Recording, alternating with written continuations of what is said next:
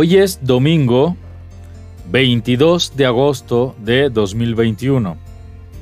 Iniciamos la vigésimo primera semana del tiempo ordinario y celebramos la memoria de Santa María Reina. Fiesta de Santa María Reina. La primera lectura está tomada del libro de Josué capítulo 24 del versículo 1 al 2a, del 15 al 17 y el 18b. Serviremos al Señor. El salmo de hoy es el 33, que tiene como antífona, Gusten y vean qué bueno es el Señor. La segunda lectura está tomada de la carta de San Pablo a los Efesios, capítulo 5 del versículo 21 al 32. Este es un gran misterio. El Evangelio de hoy está tomado de San Juan capítulo 6 del versículo 60 al 69. Tienes palabras de vida. En aquel tiempo, Muchos de los discípulos que lo oyeron comentaban, Este discurso es bien duro, ¿quién podrá escucharlo? Jesús, conociendo por dentro que los discípulos murmuraban, les dijo, ¿Esto los escandaliza? ¿Qué será cuando vean al Hijo del Hombre subir a donde estaba antes? El Espíritu es el que da vida, la carne no vale nada. Las palabras que les he dicho son espíritu y vida. Pero hay algunos de ustedes que no creen. Desde el comienzo sabía Jesús quiénes no creían y quién lo iba a traicionar. Y añadió, Por eso les he dicho que nadie puede venir a mí si el Padre no se lo concede. Desde entonces, muchos de sus discípulos lo abandonaron y ya no andaban con él. Así que Jesús dijo a los doce, ¿también ustedes quieren abandonarme? Simón Pedro le contestó, Señor, ¿a quién iremos? Tú tienes palabras de vida eterna.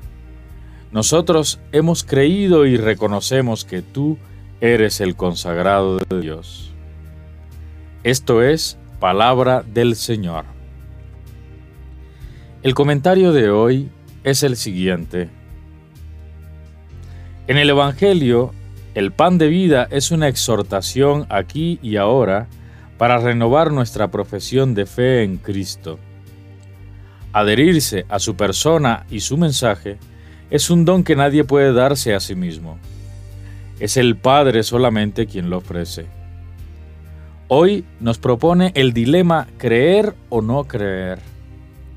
Jesús se manifiesta plenamente, es claro con sus seguidores y pide que den el paso requerido, es decir, aceptarlo como el Hijo de Dios, el que ha venido de arriba, el pan de vida, el revelador. Es conveniente atender a la frase enigmática, el espíritu es el que da vida, la carne no sirve para nada. Las palabras que les he dicho son espíritu y son vida de ningún modo significa que lo físico no valga. Nuestro cuerpo no es inútil, pero sí limitado. La comida física es importante, pero no suficiente. El fin del ser humano no está en sobrevivir físicamente, sino en vivir la existencia con pleno sentido desde la entrega de la vida al estilo de Jesús y sus consecuencias. De este modo, el Evangelio enfatiza que la superficialidad con la que alguien se acerca a Jesús, junto con la incapacidad para aceptar sus exigencias, conducen a rechazar y abandonar al Maestro. Esta renovación o profesión de fe no es un consejo, sino un imperativo para definir la entrega incondicional a Dios, como nos lo recuerda el libro de Josué. Sin embargo, la incredulidad y fascinación de aquello que va contra lo que agrada a Dios nos impide ser completamente fieles a la alianza. es lo que Jesús pedirá a sus seguidores y lo que la Iglesia pide a los cristianos en la vigilia pascual. Se exige un convencimiento fundamental. Quienes se alimenten del Señor deben vivir dándole sentido a la existencia personal y al ambiente en el que están inmersos. Y es Jesús, no es un charlatán, es realmente el consagrado de Dios. La confesión de Pedro, como cabeza de los doce, presenta a Jesús como el consagrado de Dios, representante suyo en la tierra. Esta expresión singular y muy antigua manifiesta la suprema dignidad de aquella persona a la que se le atribuye. En tal sentido, Jesús es la encarnación y personificación de la santidad divina. El misterio de Jesús se expresa mediante la fórmula subir a donde estaba antes. Y esto es lo duro e inaceptable. Ojalá podamos renovar nuestra fe en el Señor como lo hizo Pedro, pues también es necesario creer para ver.